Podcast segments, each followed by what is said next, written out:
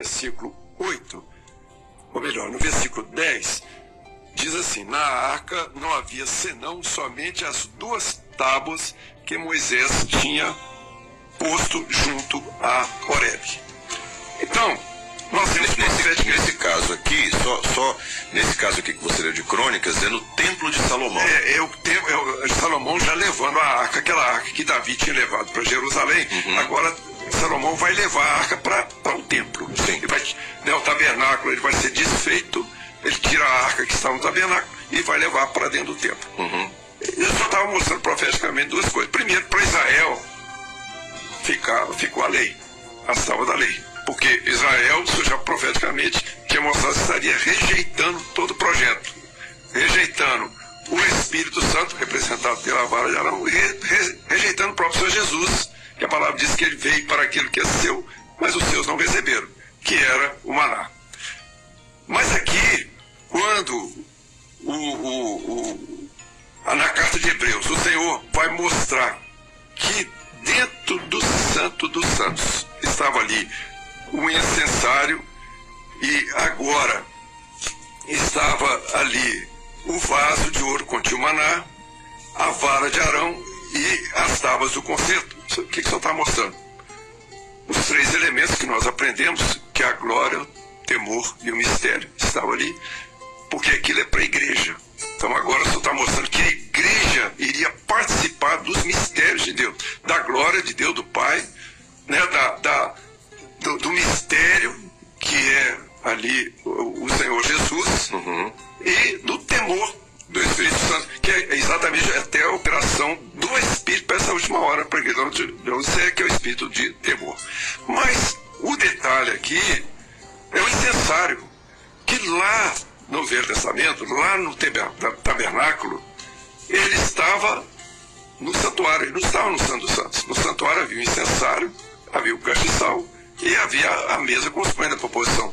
Por que o Senhor coloca aqui agora o incensário dentro do Santo Santos. Então o Senhor está mostrando profeticamente que pela que o incensário ele representa ali a oração.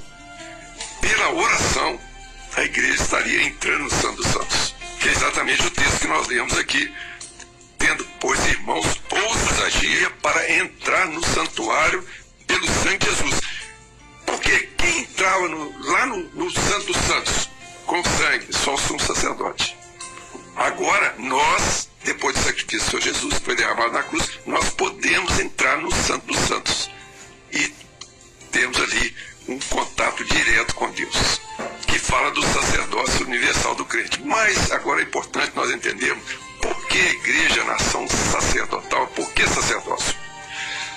Então, nós vimos lá, né, nós falamos aqui, lá no início, quando o Senhor ele fala Bereshit, e, e ali a avaliação F, que ele anelava um louvor. Então nós vemos ali, Abel entendeu. Então quando Abel vai sacrificar ao Senhor, era um gesto de adoração, de louvor ao Senhor. Abraão, a mesma coisa, depois o Senhor revelou para Moisés que seria durante toda a lei aquele sacrifício. Só que no período da lei, quem podia oficiar ou ministrar seria só o sacerdote aí sim você tinha um intermediário entre o povo que estava lá, do lado de fora, ali no, no tabernáculo, e o, o, o, altar do sacrifício, onde era ali feito o sacrifício, derramado o sangue, e lá no santuário e no Santo dos Santos. Mas Davi, agora é interessante, nós observamos que também Davi profeticamente vai, vai provar ou vai mostrar que não seria mais assim. Então, lá no Salmo 46, aí nós vamos ver o que que Davi falou lá. Então, ele diz assim: Sacrifício e oferta não quiseste, as minhas orelhas furaste, holocausto e expiação pelo pecado não reclamaste. Porque lá no Velho Testamento, só tinha uma maneira da pessoa ser perdoada do pecado, através do sacrifício. Não tinha outra maneira. Primeiro que ninguém cumpriu a lei, então todos, a palavra fala que todos pecaram. Então a única maneira de haver o perdão lá no Velho Testamento era através do sangue que o, sacerdote levava, e o sumo sacerdote, principalmente no dia da expiação, né? ele entrava no santo dos santos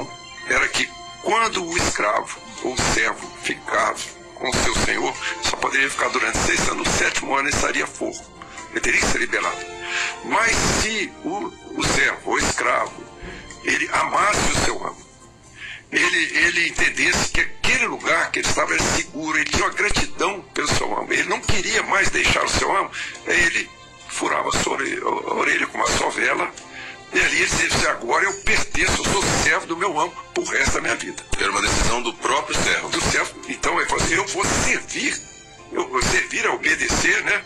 Ali ao meu Senhor o resto da minha vida. Então Davi, está se referindo aqui ao Senhor, então, quando ele fala minhas orelhas furadas, Davi não furou orelha porque ele não é escravo. Mas ele estava ali se colocando como servo de Deus para o resto da sua vida. E ele entendeu que, que o sacrifício e a oferta não agradava, ou não agradaria, porque ele era profético, não agradaria ao Senhor, mas o Senhor se agradaria da obediência, o verdadeiro louvor. Então o Senhor Jesus, ele vai mostrar ali durante o seu ministério, ou vai cumprir exatamente isso, porque ele, a palavra fala que ele obedeceu ao Pai até a morte de cruz. Ele obedeceu em tudo até a morte de cruz. Então, ali foi o perfeito louvor, perfeita adoração, que ele vai dar exemplo para a igreja. Então, a igreja ela vai entender isso, porque lá no Velho Testamento você tinha os sacrifícios animais, mas com a morte de Jesus foi o único sacrifício, vai substituir todos os sacrifícios e a partir dali, seu sangue derramado, o Espírito Santo derramado, pelo Espírito, pelo, pelo sangue de Jesus, nós entraríamos ali no Santo dos Santos.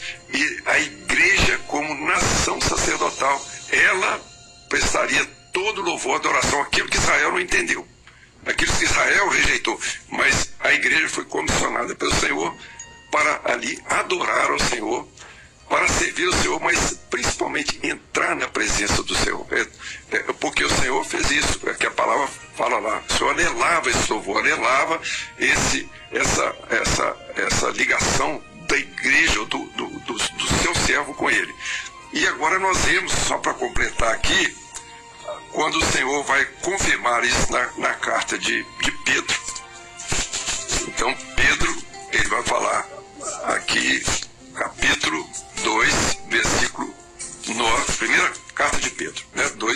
2, versículo 9 diz assim: Mas vós sois a geração eleita, o sacerdócio real, a nação santa, o povo adquirido, para que anuncieis as virtudes daquele que vos chamou das trevas para a sua maravilhosa luz. Então, o Senhor nos chamou exatamente para exercer esse sacerdócio, como você lembrou logo no início, né, o Senhor nós somos, nós somos eleitos para ser reis e sacerdotes. É, no exercício do sacerdócio, é, nós vemos aqui a direção do Espírito Santo, que foi, que foi abandonada né, pela igreja, de maneira geral, a igreja histórica. Nós temos a comunhão com o Senhor. Nós temos a, a, a postura da igreja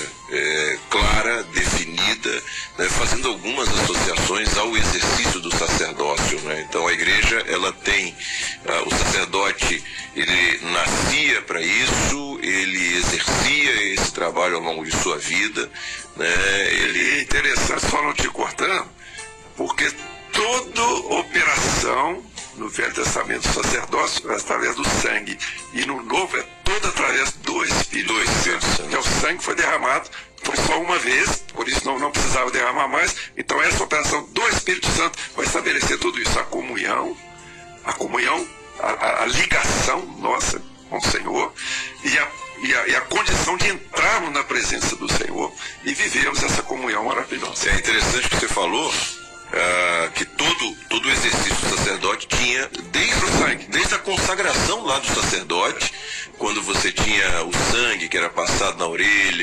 no polegar, né? Você tinha toda uma, uma, uma liturgia, vamos assim dizer.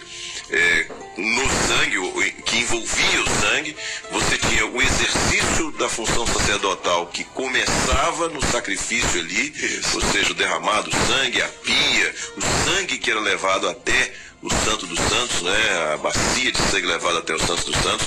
E de fato é isso mesmo. É, Jesus... falava sem derramamento de sangue não, não há remissão de pecado. Não era possível. E isso era adoração. Mas para nós agora, a, o poder do sangue de Jesus, que é a ação do Espírito Santo. Que é a ação do Espírito Santo que substitui o sangue do, do, do, da ovelha, né? Exatamente, do, sacrifício. Do sacrifício que era feito no Velho Testamento. Isso. Que maravilha. É, Monferrari, é, é, é uma bênção, a gente, isso é, esclarece, isso é, dá aos nossos irmãos, inclusive, todo subsídio é, para entender o significado de nação sacerdotal, de igreja como nação sacerdotal. Né? Isso nos, nos enriquece de maneira maravilhosa, nós louvamos o nome do Senhor por isso. Bom, Agradeço seu tempo, Amém. esse tempo que estamos juntos aqui, esse, essa Amém. conversa nossa aqui maravilhosa. E já deixo o convite para em outras oportunidades estarmos juntos. Amém. Tá bom? Muito bem.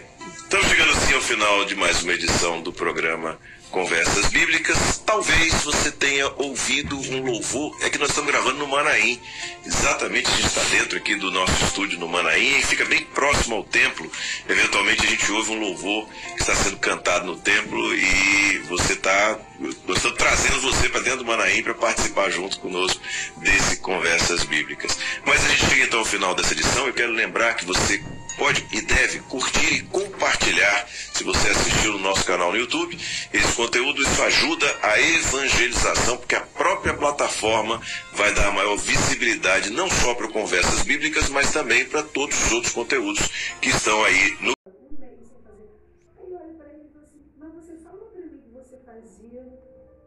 tem que conferir, tem que monitorar. Ele também nessa idade são muito intensos, vivem intensamente as emoções. Se eles estão com raiva, eles estão com muita raiva. Se eles amam, eles amam muito. Se eles estão alegres, estão alegres demais. Por isso que nessa idade, eles, como não sabem controlar esses seus sentimentos, eles não têm ainda maturidade para namorar. E é o que a gente vê muito na mídia, né? Eu amei demais, amava ela demais, a namorada foi... terminou, vai lá, bate na namorada. Mata, até matar, mata. Não tem maturidade para namoro. Precisa de, ainda de você, do seu monitoramento. Eles são individualistas. Porque eles precisam se autoafirmar enquanto pessoa. E aí vem a síndrome do imperador. Eu impero nessa casa. Eu chego, jogo a mochila onde eu quero, boto o tênis no meio da casa, toalha molhada em cima da cama. É o tempo inteiro estabelecendo o limite. Aí, aqui, ó, botou aqui de molhado, a toalha molhada, estende. No outro dia vai, vai botar de novo? Vai. Então, outro dia, vai? Vai.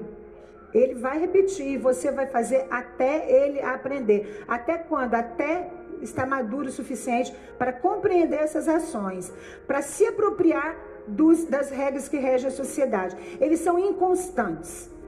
Hoje ele gosta, amanhã ele não gosta. Hoje ele tá, gosta de uma roupa, ele, amanhã ele já não gosta mais. Ele está com amizade, depois ele desiste da amizade. Ele gosta de uma comida, agora não gosta mais. Isso tudo porque o cérebro dele ainda é imaturo e tem uma instabilidade. Observem bem esse cérebro. Aqui mostra o sistema límbico, ele fica no limite do, do, do córtex é, parietal, temporal e frontal. Então ele fica no limite, por isso que ele chama é, sistema límbico. Ele, ele está maduro, ele está desenvolvido tanto quanto de um adulto. E ele é responsável pelas emoções. Então, tá aqui pronto uma criança que tem, um adolescente que tem intensamente raiva, amor. Então, do mesmo modo com o adulto. Só que o lobo, o, o, o pré-córtex frontal, está imaturo. E o que, que o pré-córtex frontal faz? Ele é responsável pelo bom julgamento, pelo controle dos impulsos, pelo planejamento, pelo pensamento. E isso está imaturo. Então, quando ele está com muita raiva, ele grita com a mãe, bate a porta da casa, porque ele não consegue ainda controlar suas emoções. Ele é impulsivo e não entende as consequências dos seus atos. Então ele precisa de você. Ele precisa de você, mãe. Ele precisa de você, professora, para conversar com ele, para identificar com ele aquela emoção que ele está sentindo, para poder ele conseguir se restabelecer e tomar o rumo correto. Precisamos de estar atento aos nossos adolescentes. E a referência tem que ser nossa. A referência tem que ser da família, da professora, do pai. Porque senão ele vai procurar referência na rua, nos amigos. E quem, tá, quem quais são os amigos que estão tá sendo a referência do seu filho? Você sabe? Quem ele está seguindo nas redes sociais? Quem tem sido os, os influenciadores que ele tem tomado como padrão para viver, padrão para vida? Qual é o sentimento de pertencimento que ele tem? É com a família ou é com esse amigo? Ou você nem sabe que amigo que é que ele tem? Isso é pai e mãe que faz. Ele precisa de ter você como referência. Mas não é você como humano, honesto, responsável. Isso é também. Mas como servo de Deus. Ele precisa de ver uma mãe que ora, um pai que ora, uma professora que ora com ele, uma igreja que ora por ele. A neurociência mostra que durante todo o processo de desenvolvimento existem as células espelhos. Elas são responsáveis pela aprendizagem humana por imitação. O que você faz, ele faz, ele repete. O ser humano repete. E quanto mais você fizer perto do seu filho, ele vai fazer. Se você atende o telefone, está em casa e fala que eu não estou, ele vai fazer a mesma coisa. Ele vai fazer a mesma coisa. Então, qual é a referência do seu filho? As ciências humanas apontam que tem que ser essa relação com o outro que vai constituir esse sujeito. Então é você, na sua relação com o seu filho, que vai constituir esse sujeito. Não existe um sujeito pronto de um lado e um sujeito pronto do outro lado. É na interação desses dois que a gente vai se constituindo. Por isso que você precisa conversar com seu filho, orar com seu filho, ver o que, que ele está pensando, o que, que ele está pass tá passando no cotidiano dele, com quem que ele está andando, o que, que ele está vendo, o que, que ele está assistindo, o que, que ele está ouvindo. Ele precisa de você. Mas acima de tudo, a referência dele está na palavra de Deus ter Jesus como referência. Jesus, aquele que amou o próximo mais do que a si mesmo e se deu na cruz por amor a nós. É esse Jesus que ele tem que amar, que ele tem que imitar, que ele tem que seguir. E Paulo, na carta dos, primeira carta de Coríntios, capítulo 11, verso 1, diz assim: Sede meus imitadores, como eu também sou de Cristo. Paulo não estava falando que era alguém me imitar, não. Eu me constituí em Jesus. Então vocês imitem a Jesus, porque eu estou imitando a Ele. E Ele confirma isso. Não sou eu quem vive, mas Cristo vive em mim. Irmãos, irmãs, você já pensou um filho falar para mim, para você, mãe, não sou eu quem vive em mim. Eu sou imitador de Cristo, eu vou ver o que que o Senhor tem para minha vida. É Jesus que vive em mim. Nós queremos um cidadão responsável? Sim, mas nós precisamos muito desejar um cidadão do céu e é isso que nós precisamos é, trabalhar para os nossos filhos alcançarem formadores de culturas não terrenas, mas da cultura cristã, com vistas a alcançar a eternidade. A irmã Késia vai continuar esse assunto. A paz do Senhor Jesus, irmãos, irmãs, amém? Grande é a nossa alegria em ver o Senhor se manifestando neste lugar.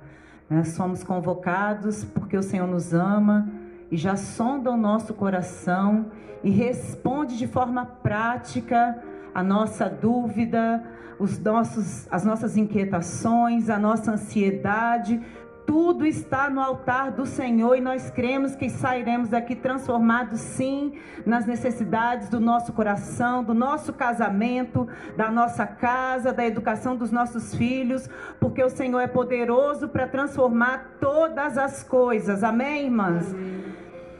O Senhor nos chamou para uma função que só nós podemos desempenhar. Nós somos filhas, somos irmãs, somos esposas, somos mães e nossa função é única na nossa casa. Nós somos chamadas para promover o vínculo e a organização no nosso lar. Então, é com amor e com limite que o Senhor nos orienta a fazer. E para isso nós precisamos ajustar a nossa comunicação com a nossa família. O que, que é comunicação? Ela exige expressão e compreensão. Não adianta falar sem conhecer, compreender muito bem os nossos filhos. Nós precisamos ser especialistas em conhecer bem os filhos que temos, maior do que nós apenas o Senhor. Eles não podem ser conhecidos mais pelos amigos ou pelo mundo. Aqui o Senhor nos orienta a ampliar a comunicação. Por que, que nós temos aqui tantos balões com diferentes formatos e informações? porque todas elas estão disponíveis para serem usadas por nós. Se ampliarmos a comunicação, temos a chance de conhecer mais e melhor. É por isso que a professora Mônica nos ensina sobre os nossos filhos nas diferentes idades. É ver e enxergar de forma criteriosa. Que mudança é essa que está acontecendo? Por que eu não reconheço mais o meu filho? ouvir e discernir com critério. O que, que ele está dizendo? Quais são as referências que estão falando ele fazer dessa forma? Como eu posso intervir agora? Isso precisa mudar e sentir de todo o coração. Afinal, quais são os seus sonhos, os seus desejos, os seus anseios, os seus medos? Como eu posso agir imediatamente? É conhecendo que nós teremos condição de orientar mais e melhor porque o fato de nós falarmos não quer dizer que eles vão entender. Levanta a mão quem aqui precisa repetir muitas vezes a mesma coisa na sua casa. Precisa? Bom, é assim mesmo, todos nós passamos por isso, não é? O fato de falar muitas vezes não quer dizer que estamos sendo entendidos, porque a comunicação que cada um entende é diferente. O que é óbvio para você não é óbvio para o outro, é preciso falar na linguagem dele. Estando certo que ele já compreendeu, quer dizer que ele vai fazer? Podia, mas não é. Então é necessário repetir, repetir com consistência, porque é para fazer mais e melhor, com constância, todos os dias, até se tornar um hábito. Então, o Senhor nos orienta a falar de uma forma ampliada, a falar conhecendo melhor os nossos filhos, mas também a falar com cuidado. Alguém já se magoou com uma forma de falar descuidada, que alguém que você ama falou com você? Então nós também devemos cuidar do modo como nós falamos com os nossos filhos e também com os nossos esposos, porque nós nos constituímos pela palavra. Nós nascemos com uma incompletude que se constitui na fala do outro, na apropriação que fazemos do modo como o outro nos vê, daquilo que o outro fala sobre nós. Isso contribui para a constituição do nosso caráter, da personalidade, da nossa visão de mundo. Então, o Senhor nos convoca para um ajuste na comunicação com a nossa família, para conhecer melhor, para orientar melhor e para constituir os nossos filhos de uma forma que eles alcancem a eternidade. A palavra pode destruir ou pode ampliar. E o exemplo que nós trazemos é de Josué e de Caleb no Egito, com os espias antes de entrar na terra prometida. Qual foi a experiência que eles tiveram? O evento foi o mesmo para todos, mas a narrativa deles e o modo como eles impactaram o povo foi completamente diferente. Enquanto os espias falavam da impossibilidade, né, das dificuldades, da limitação, e trazia para o povo um coração abatido Josué e Caleb falavam da vitória, da beleza da terra, da vitória que eles iam alcançar não por força deles, mas pela força do Senhor, pela promessa do Senhor, e aquilo enchia o coração do povo de alegria. Olha a palavra. Eu lhe trouxe resposta como sentia no meu coração, mas meus irmãos que subiram comigo fizeram derreter o coração do povo. Eu, porém, perseverei em seguir o Senhor, meu Deus Irmãos, isso é muito sério. Que palavras são essas que nós estamos comunicando na nossa casa? Elas estão derretendo, destruindo, desqualificando, ou elas estão potencializando, ampliando, encorajando, fortalecendo? Isso é sério. E é por isso que o Senhor requer um ajuste na nossa casa, na nossa comunicação com amor e com limites.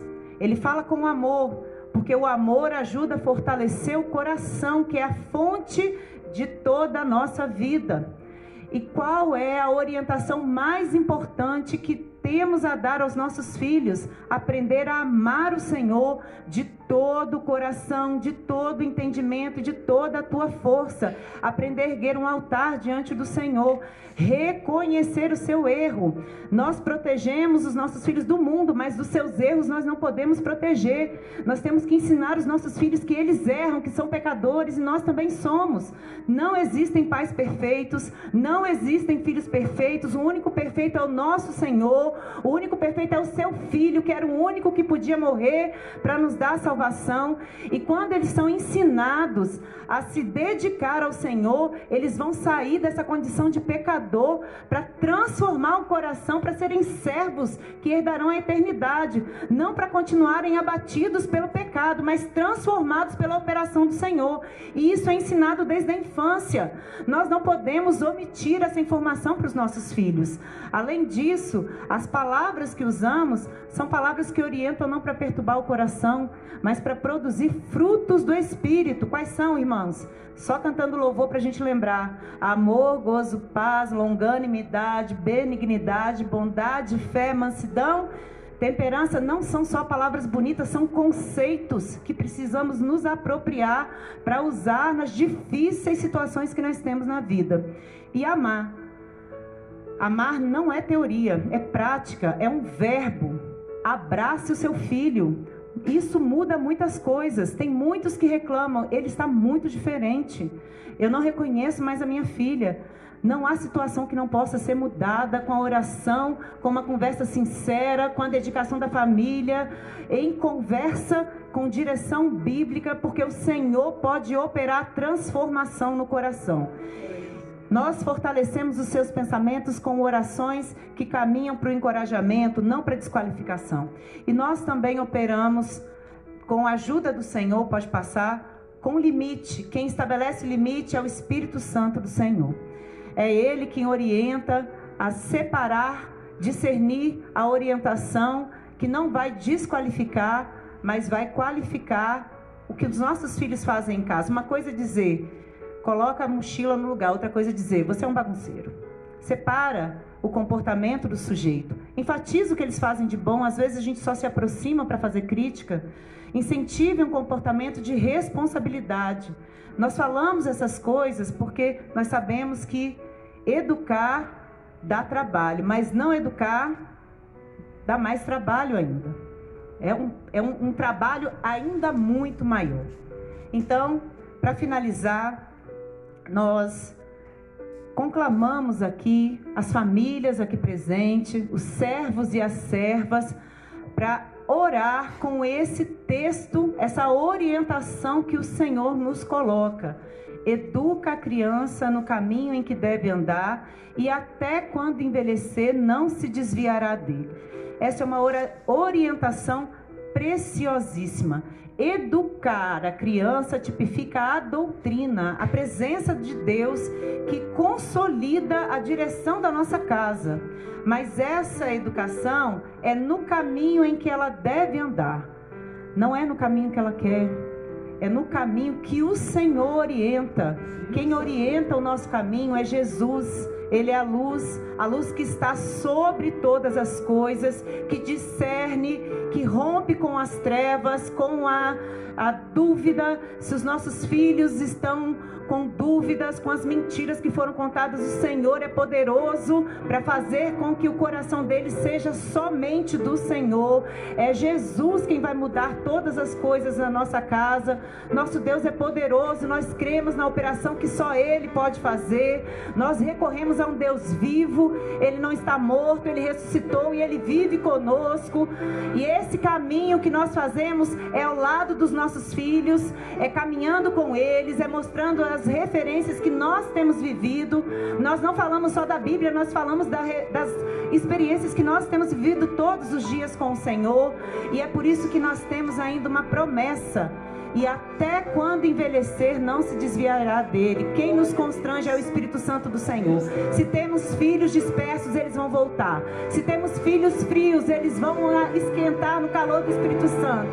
O Senhor Deus honrará nossa casa na presença da doutrina do Pai, a direção de Jesus, a segurança do Espírito Santo.